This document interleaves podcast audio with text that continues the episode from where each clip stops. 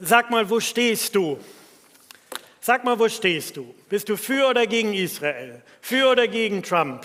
Für die Ukraine oder Russland? Bist du für oder gegen? Für oder gegen mehr Einwanderer? Für oder gegen die gewählte Regierung? Für oder gegen das Selbstbestimmungsgerecht? Für oder gegen assistierten Suizid? Für oder gegen? Du musst dich doch irgendwie entscheiden. Wir leben in Zeiten der Polarisierung durch Vereinfachung. Und ständig werden wir aufgefordert, Positionen zu beziehen, für oder gegen, klar zu sein. Und diesen Wunsch, eindeutig zu sein und Sicherheit zu haben und klar, den kann ich gut verstehen. Doch bei der Polarisierung durch Vereinfachung, durch Schwarz und Weiß, richtig und falsch, gut und böse, geistlich und ungeistlich, weltlich und christlich, göttlich und wiedergöttlich, zerreißt jede Gesellschaft manchmal sogar das eigene Herz. Jede Brücke zerreißt. Müssen wir uns eigentlich in der Gesellschaft, in der Gemeinde gegenseitig zwingen, in der einen oder in der anderen Ecke zu stehen? Könnten wir gemeinsam als Menschen auf die Welt blicken und nicht nur schwarz-weiß sehen und nicht nur hier und dort? Gibt es noch eine Alternative zu dieser krassen Sichtweise der Pole? Wo stehst du? Ich habe euch eine andere Sichtweise mitgebracht. Hundertwasser. Der hat mal gesagt, die gerade Linie ist gottlos. Und auf allen seinen Bildern und in allen seinen Bauwerken gibt es keine gerade Linie. Für jeden Architekten der Horror.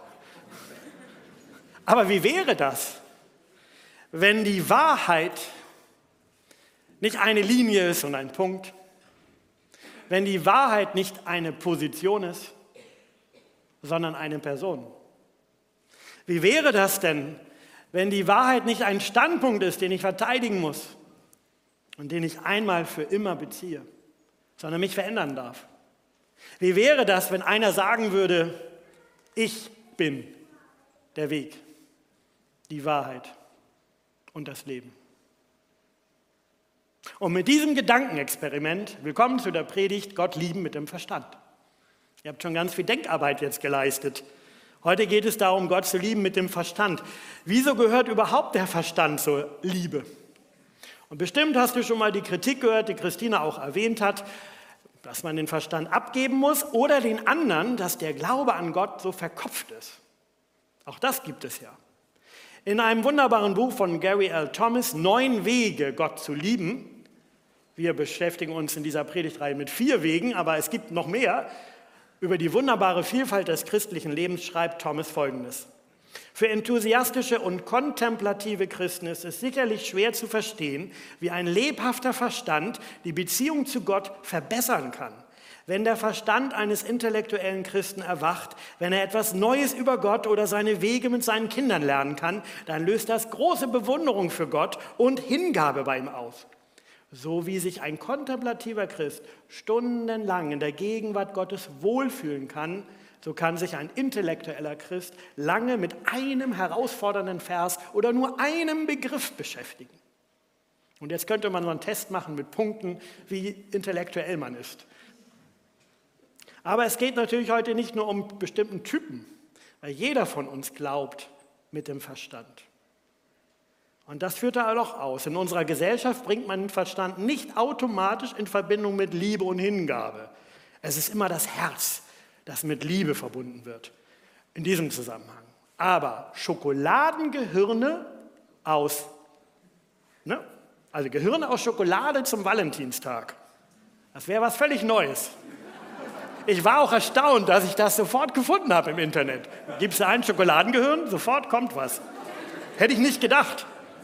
Es wäre überraschend, aber biblisch gesehen total akzeptabel. Und ich habe von der letzten Predigt von Heimke Hilfsblech dieses andere Bild, was eigentlich Nefesh, Herz oder Lev, Herz bedeutet, nämlich fühlen, wollen und verstehen. Alle drei Aspekte ist beim Hebräischen mit dem Herzen und auch mit der Seele verbunden, sodass der Verstand da seinen Ort hat, nur dass wir den eben im Hirn sehen. Also Schokoladenhirne gibt es demnächst am Valentinstag. Die Bibel legt größtes Gewicht auf den Verstand, wenn es um die Beziehung, der Liebesbeziehung zu Gott geht und sie zu gestalten. Mit dem Verstand Gott lieben. Jetzt habe ich überlegt, Mensch, könnte ich sieben Punkte machen? Habe ich in der Predigtwerkstatt Donnerstag erwähnt, die waren geschockt. Sieben Punkte? Nee, geht gar nicht. Also drei ist ja der Klassiker. Habe ich gedacht, gut, mache ich aus sieben drei und die sieben kommen dann in den täglichen Impulsen in der App. Das ist dann etwas leichter zum Nachdenken. Und dann habe ich überlegt, naja, welcher Text passt denn zu meinem Thema? Das ist ja schwierig. Ne? Übers Denken könnte man ja durch die ganze Bibel gehen. Da dachte ich, nimm noch den Text, über den wir überhaupt reden nämlich Markus 12. Wir können da vieles von ableiten. Schaut euch den Text nochmal an. Jesus von Nazareth in einem Streitgespräch mit einem Schriftgelehrten. Markus 12, 28. Einer der Schriftgelehrten hatte diesem Streitgespräch zugehört und gesehen, wie gut Jesus den Sadduzäern geantwortet hatte. Nun trat er näher und fragte ihn, welches ist das Wichtigste von allen Geboten? Jesus antwortete, das wichtigste Gebot ist, höre Israel, der Herr unser Gott ist der alleinige Herr.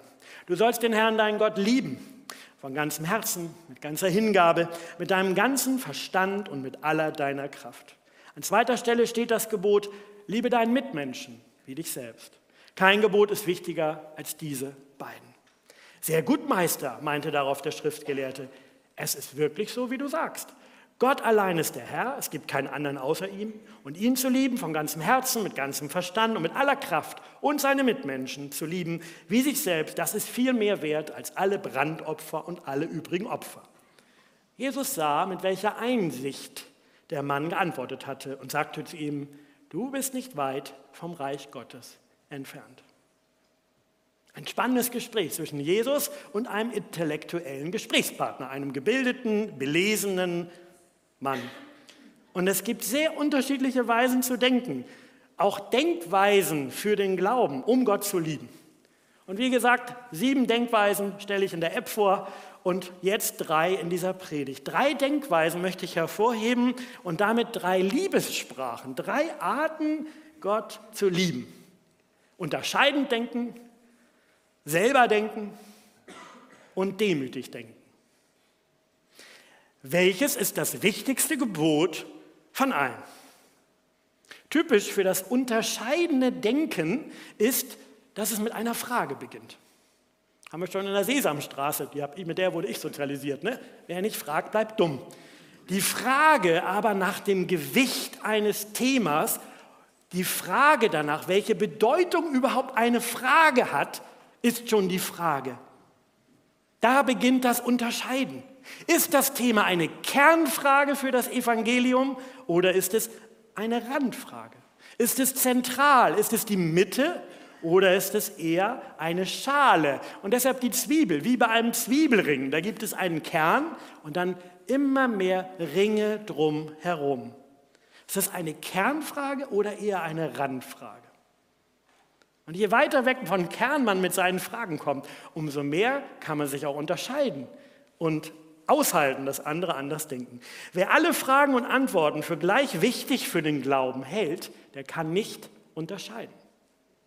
In der Kirchengeschichte war Kirchentrennen zwischen Kirchen die Frage nach der Verkündigung und den Sakramenten, also besonders die Frage nach der Taufe und die Frage nach dem Abendmahl. In den anderen Fragen konnte man ganz zusammenbleiben, obwohl man unterschiedliche Erkenntnisse hat. Das waren keine Bekenntnisfragen, es waren nur Erkenntnisfragen.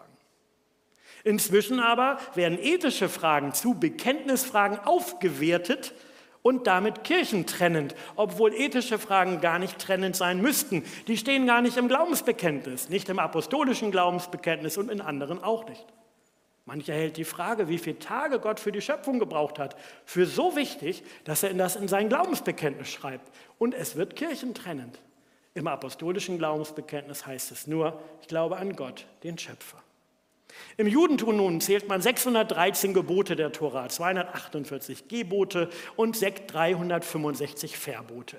Und von Anfang an diskutierten die jüdischen Gelehrten lebendig darüber, ob denn nun alle 613 Gebote gleich wichtig sind oder ob es möglich ist, sie zusammenzufassen.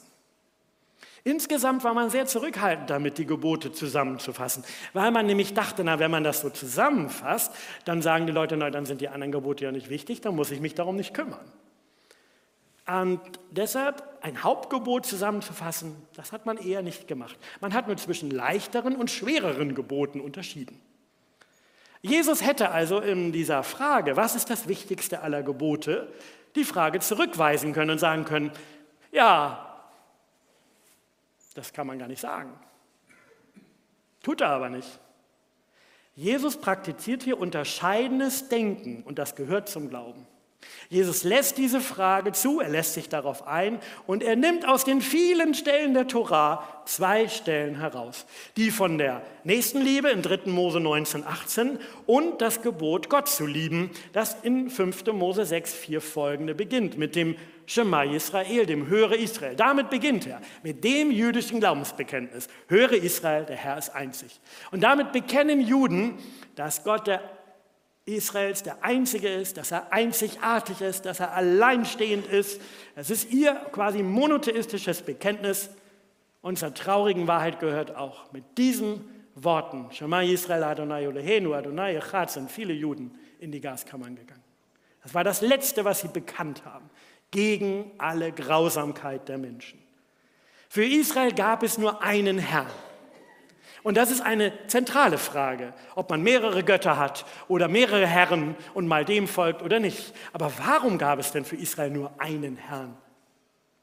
Das liegt am Evangelium, an der guten Nachricht schon im Alten Testament, nämlich an der Rettungsgeschichte.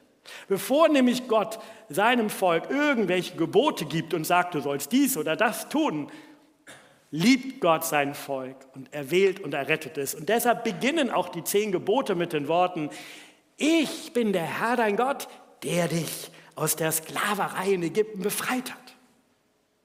Deswegen bin ich dein Gott, weil du mit mir eine Geschichte hast. Ich bin doch der Gott, der dich befreit hat, der dich gerettet hat, der dich rausgeliebt hat, der mit zehn Wunderplagen den Pharao dazu bewegt hat, dass du überhaupt losziehen konntest, der dich am Schilfmeer durchs Wasser hindurch gerettet hat, der hinter dir die übermächtigen Soldaten der Ägypter aufgehalten hat, der dich 40 Jahre in der Wüste geführt hat. Ich bin der Herr dein Gott, der dich liebt, befreit, rettet, erlöst. Und deswegen möchte ich dir Weisungen für dein Leben geben, wie jetzt dein Leben im verheißenen Land gelingt. Das ist die gute Erfahrung, die Israel mit Gott gemacht hat. Gott hat seine Liebe zu seinem Volk schon erwiesen, als sie noch in Sklaverei waren, als sie noch gefangen waren. Und Paulus sagt später, Gott hat seine Liebe erwiesen, dass Christus am Kreuz gestorben ist, als wir noch Sünder waren.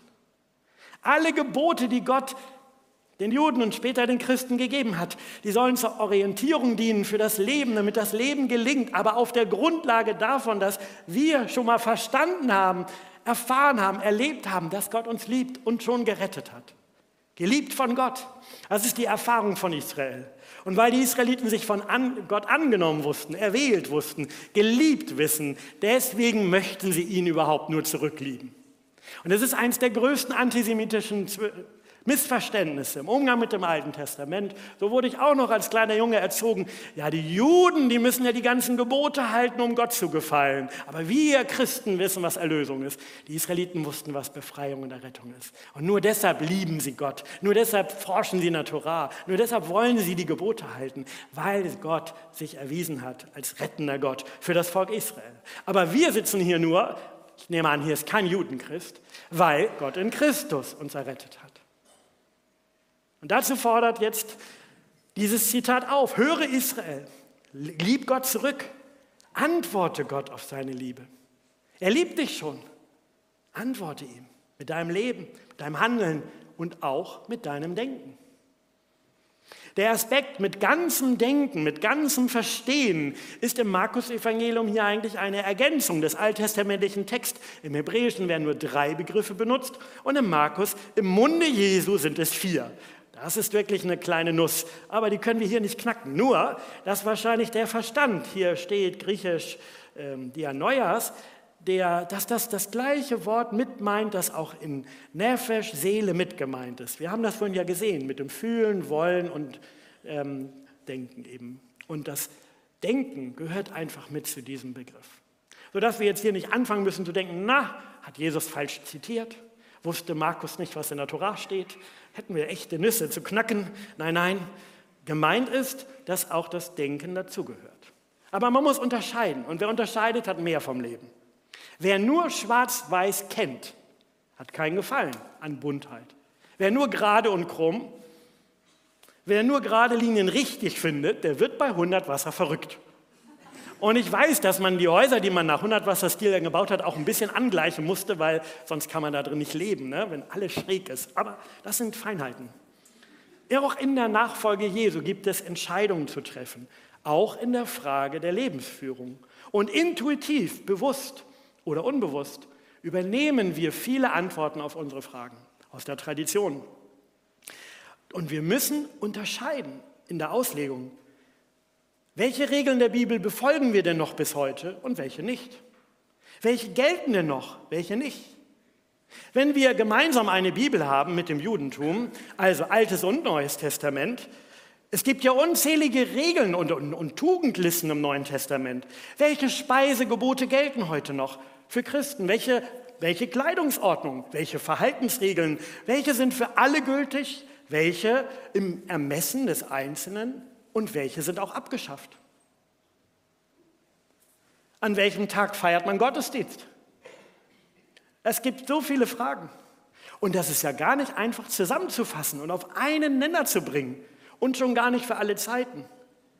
Und wer etwas länger das Gemeindeleben der Christen verfolgt, der bemerkt, dass die Auslegung der Bibelverse und ihre Orientierungskraft große Veränderungen erfahren hat. Ein Beispiel. In unserer Gemeinde dürfen Frauen leiten und lehren und auch öffentlich beten. Da denkst du vielleicht, wieso natürlich? Nee, nee, nee, nee, nee. Wir sind doch eine Baptistengemeinde. Bei der Gründung der, des Baptistenbundes in Deutschland, das war exakt in diesem Jahr, vor 175 Jahren, darf man ja auch mal erwähnen, als der Bund der Baptisten in Deutschland gegründet wurde, wurde der Beschluss getroffen, dass Frauen nicht öffentlich beten und lehren dürfen. Das ist unsere Tradition. Das hat man biblisch begründet mit der Schöpfungsordnung. Und in der katholischen Kirche und in einigen evangelikalen Gemeinden ist das bis heute so, dass sie sagen, es widerspräche der Schöpfungsordnung, wenn Frauen lehren und leiten. Welche Bibelstellen haben dann mehr Gewicht? Die Bibelstellen, dass Frauen schweigen mögen, dass Frauen den Mann untertan sein mögen oder die Stellen, dass Gottes Geist Begabung schenkt, unabhängig vom biologischen Geschlecht und Gaben auch der Leitung schenkt. Und wir als Gemeinde haben uns durch Abstimmung dafür entschieden, dass wir nicht die ersten Bibelstellen betonen, sondern die zweiten. Wir haben die Bibelstellen nicht gestrichen in der Bibel, wir verstehen sie aber anders, im Zusammenhang, in ihrer Zeit und nicht mehr für heute. Unterscheiden tun wir. Das griechische Wort für unterscheiden heißt krinein. Wir sind kritisch. Wer unterscheidet, ist kritisch. Glauben mit dem Verstand heißt kritisch sein. Wir dürfen kritisch sein als Christen. Wir müssen es sogar. Für einen reifen, gesunden Glauben an Gott, für die Liebe zu Gott braucht es einen unterscheidenden Glauben, der darum ringt, was gilt, was hat welches Gewicht und der in jeder Generation neu darum ringt und wieder geringt als Auslegungsgemeinschaft. Sich um Unterscheidung zu bemühen, darum zu ringen, ist also eine Weise, Gott zu lieben und auch seine Gemeinde zu lieben. Und Gott freut sich daran, wenn wir sein Wort nicht oberflächlich betrachten oder grob schlechtig lesen oder, wie man so schön sagt, das ist doch alles ganz einfach, steht doch da. Wie oft haben wir das schon gehört? Und auf seine Worte zu hören, auf Gott zu hören, unterscheiden zu lernen, Gottes Stimme und menschliche Stimme mit einem feinen Sinn, das ist eine Liebessprache.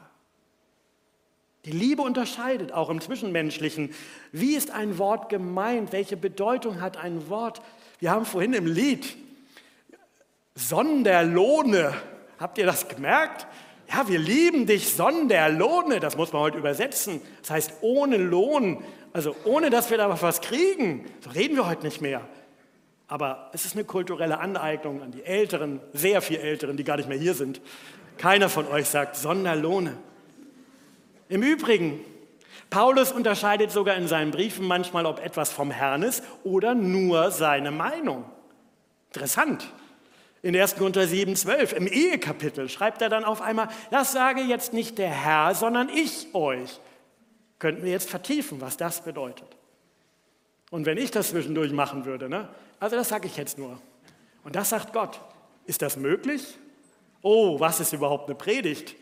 Gehen wir lieber zum nächsten Punkt. Ja, ist das Gotteswort oder Menschenwort? Ist es beides? Ist die Bibel auch beides? Da sind wir in echten Fragen. Und deshalb zweitens selber denken. Nachdem Jesus seine Antwort gegeben hat, reagiert der Schriftgelehrte und der Schriftgelehrte benotet das, was Jesus gesagt hat. Er sagt, sehr gut, Meister. Es ist wirklich so, wie du sagst. Gott allein ist der Herr, es gibt keinen anderen außer ihm. Und ihn zu lieben von ganzem Herzen, mit ganzem Verstand, mit aller Kraft und seine Mitmenschen zu lieben wie sich selbst, ist viel mehr wert als alle Brandopfer und alle übrigen Opfer. Na, da traut sich doch ein Schriftgelehrter etwas. Und das ist übrigens ein Streitgespräch, wo nicht der schriftgelehrte Jude am Ende so den Eindruck hinterlässt, na, das ist so einer, dem Jesus widersprechen muss und den er in den Senkel stellt. Nein, der wertschätzt ihn, die reden auf Augenhöhe. Und er sagt zu Jesus, ich finde das überzeugend, was du sagst, das ist stimmig. Der Schriftgelehrte denkt selber. Selber denken, selber glauben, selber gerade stehen für die eigenen Überzeugungen und die eigenen Handlungen. Das ist für die Liebe zu Gott, für ein Leben mit Gott ganz, ganz wichtig. Und frag dich das mal in einer ruhigen Stunde. Welche Gedanken, welche Überzeugungen, welche Werte habe ich übernommen von meinen Eltern, von meiner Gemeindetradition, von anderen Quellen? Und welche habe ich selber durchdrungen und mir angeeignet? Und wenn man das religionsentwicklungsmäßig ansieht, wo ist denn die Phase, dass Teenies religionsmündig werden, dass sie sich vom Elternglauben lösen, dass sie ihren Glauben dekonstruieren, um ihn wieder konstruieren zu können? Wann passiert das denn, dass man sagt, das ist jetzt meins, dass ich mit Jesus leben möchte und mich taufen lassen möchte und nicht nur, weil meine Peer Group das gerade macht oder weil meine Eltern das sich so sehr wünschen und immer wieder beten dafür, laut am Tisch, wenn ich dabei bin. Ach Herr, schenk ihm doch Erkenntnis. Oder ich rieche das förmlich, Sie brauchen es gar nicht zu sagen. Wann ist es meine Entscheidung? Gerade als Freikirchler legen wir auf dieses Selberdenken viel mehr Wert, als wir denken. Als Christen haben wir nämlich dem großen Philosophen Immanuel Kant, den ihr hier sehen könnt, viel zu verdanken. Er hat den Wahlspruch der Aufklärung geprägt. Sapere aude, habe Mut, dich deines eigenen Verstandes zu bedienen. Oder man könnte ganz einfach übersetzen, wage es zu wissen. Wie oft wird uns Pastoren gesagt, egal bei welcher Gelegenheit, du bist doch der Pastor. Wie ist denn das? Und dann ist man in der Gefahr zu sagen, Mensch, denk doch selber. Wie denkst du denn darüber? Und wenn man dann wirklich Ahnung hat, dann zählt nicht, was der Pastor sagt. Ist auch interessant, aber ist ein anderes Thema. ich schweife ab. Wage es zu wissen.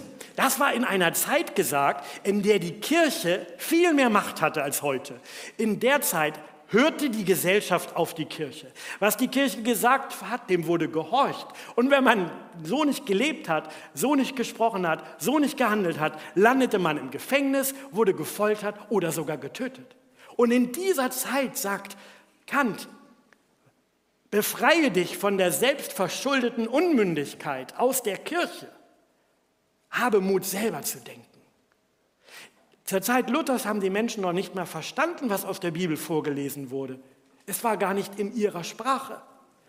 Es war in Latein und sie konnten kein Latein. Die meisten waren Analphabeten. Dass wir selber in der Schrift lesen können, in unseren Sprachen und darüber reden können, das ist ein solches Gut der Reformation und der Aufklärung. Die Baptisten haben sich seit ihren Anfängen vor über 400 Jahren ganz stark für Glaubensfreiheit eingesetzt, für Gewissensfreiheit des Einzelnen und für Religionsfreiheit. Und zwar Religionsfreiheit heißt für die Rechte von allen Minderheiten, nicht nur für sich selbst als Minderheit, sondern auch für die Rechte der Juden, für die Rechte der Moslems, für die Rechte von Menschen ohne Glauben. Denn der Wert, selber entscheiden zu können, woran ich glaube, war für Baptisten jedes Risiko wert. Sogar das Risiko, dass man aus der Kirche ausgeschlossen wird und dass die Täufer in den Käfigen landeten.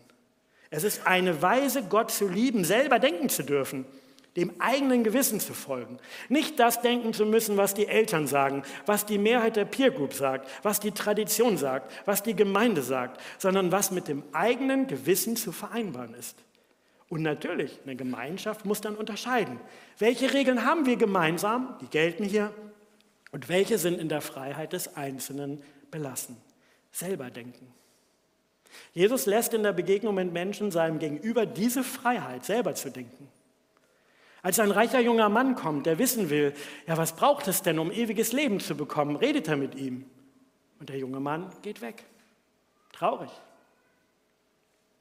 Als er einen akademisch gebildeten Mann in der Nacht trifft, der auch wissen will, wie ist denn das? Wie kann man denn ins Himmelreich kommen?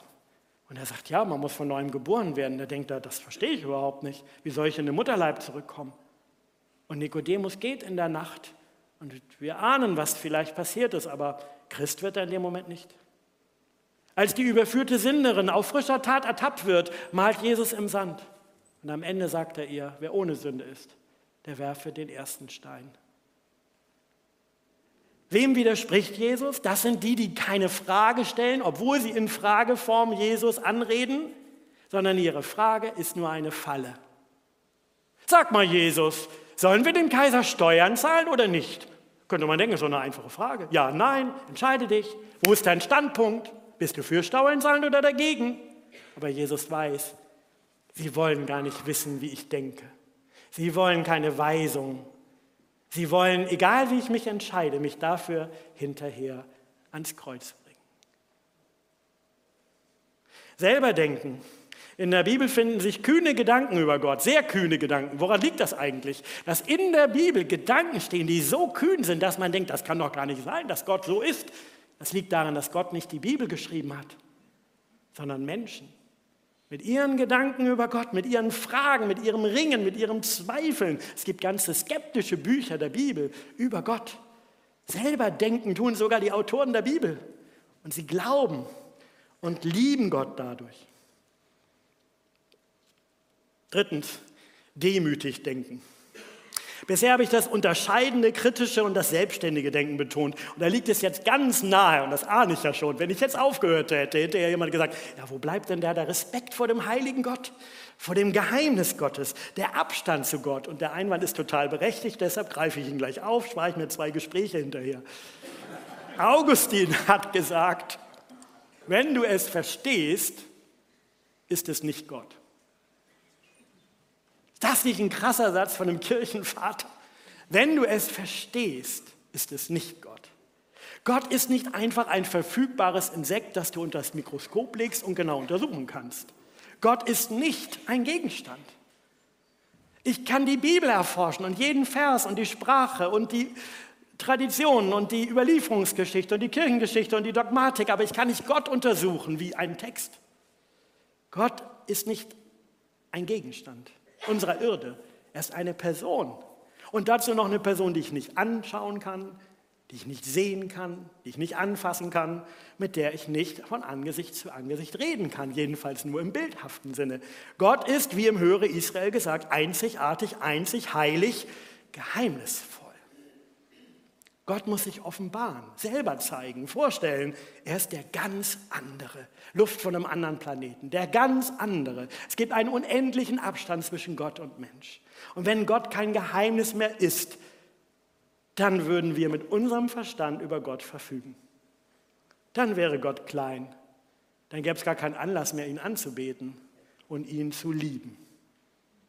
Im Jesaja-Buch, Kapitel 55, lesen wir: Suchet den Herrn, solange er zu finden ist. Ruft ihn an, solange er nahe ist. Der Gottlose lasse von seinem Weg und der Übeltäter von seinen Gedanken und bekehre sich zum Herrn. So wird er sich seiner erbarmen und zu unserem Gott, denn bei ihm ist viel Vergebung. Denn meine Gedanken sind nicht eure Gedanken und eure Wege sind nicht meine Wege, spricht der Herr sondern so viel der Himmel höher ist als die Erde, so sind auch meine Wege höher als eure Wege und meine Gedanken als eure Gedanken. Demütig denken über Gott bedeutet für mich, um diesen Abstand zu Gott zu wissen und diesen Abstand zu wahren. Unsere Erkenntnis als Gemeindebewegung meine Erkenntnis, deine Erkenntnis, unser Denken ist höchstens Stückwerk, ein Puzzleteil, ein Mosaikstein, eine Sichtweise. Gottes Gedanken sind größer, umfassender. Doch unsere Gedanken sind nicht beliebig deswegen. Es ist nicht egal oder gleichgültig. Auch diese Verse offenbaren ja einen Gott, der Freude hat an Erbarmen, an Barmherzigkeit, an Vergebung. Das kennzeichnet ihn und der möchte, dass Menschen zu ihm umkehren, zurück zu seiner Liebe. Karl Barth hat es so gesagt, wir sollen als Theologen, man könnte auch als Christen einfach sagen, weil jeder Christ ist ein Theologe, sogar Kinder haben eine Theologie, wir sollen als Christen von Gott reden. Wir sind aber Menschen und können als solche nicht von Gott reden. Wir sollen beides, unser Sollen und unser Nicht-Können wissen und eben damit Gott die Ehre geben. Das hat er 1922 geschrieben, das Wort Gottes als Aufgabe der Theologie. Wie kann ich überhaupt von Gott reden, wenn er ganz anders ist? Ich soll von Gott reden, aber wissen, dass ich eigentlich nicht von Gott reden kann. Es wäre falsch zu denken, wir können gar nichts über Gott sagen, auch wenn wir manchmal den Mund zu voll nehmen, wenn wir sagen, Gott denkt dies, Gott sagt das, Gott meint jenes. Es wäre genauso falsch zu denken, wir wüssten schon alles über Gott und es wäre ganz einfach. Nein, Gott bleibt ein Geheimnis, in das du eintauchen darfst. Ein Geheimnis, der sich offenbart. Gott ist ein Geheimnis und über ihn nachzudenken, von ihm zu hören, die Bibel zu lesen, die Bibel zu kennen, die Bibel auswendig zu kennen, die Bibel zu studieren. Das ist unsere denkerische Aufgabe als Christen. Das ist unsere Sendung, von anderen zu lernen und ihren Gedanken über Gott zu lesen, Kommentare, Auslegungen und dann miteinander ins Gespräch zu kommen über die Schrift und die Auslegung und zu unterscheiden zwischen Erkenntnis und Bekenntnis. Und das alles ist ein Liebesgarten Gottes, eine Weise, Gott zu lieben und zu ehren. Und deshalb heißt es am Ende in Markus 12, Jesus sah, mit welcher Einsicht der Mann geantwortet hatte und sagte, du bist nicht weit entfernt vom Reich Gottes.